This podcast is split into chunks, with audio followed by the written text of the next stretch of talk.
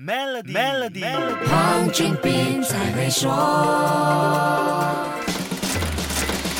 你好，我是黄俊斌。发行债券是国家举债的惯常做法，而财政和金融条件将会左右一个国家举债的能力和成本。持续将近两年的疫情重创经济，我国举债能力和成本有没有受到影响呢？汇利资本首席策略师潘立克指出，我国举债的成本已经悄悄上升了。从成本方面来看呢，从今年初相比较呢，我们的所谓的政府十年债券的利益率呢，已经上升了，上升到目前呢三点七八八升左右，这个是回教债券啊。这表示政府需要支付给债券投资者的利息增加了，而且一般情况下，债券收益率上升代表债券的需求量下降。有看法认为，美国债券收益率也在升高，马来西亚主权债券收益率上升可能是受到美国的影响。情况是不是这样呢？其实这是不全面的看法，因为如果我们跟今年初相比较的话呢，我国目前跟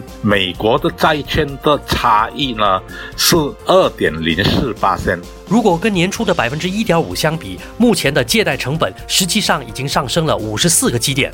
那这背后的原因又是什么呢？这个主要就是因为我国的财政呢基本上比较弱，也看到了我国需要举债，所以短期里面举债能力没有影响，只是政府的成本会提高，就是需要偿还利率的成本呢就会提高。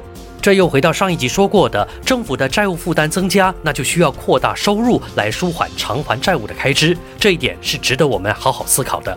好，下一集来跟你说一说二零二二年财政预算案在加速经济复苏方面的话题。守住 Melody，黄俊斌才会说。黄俊斌才会说。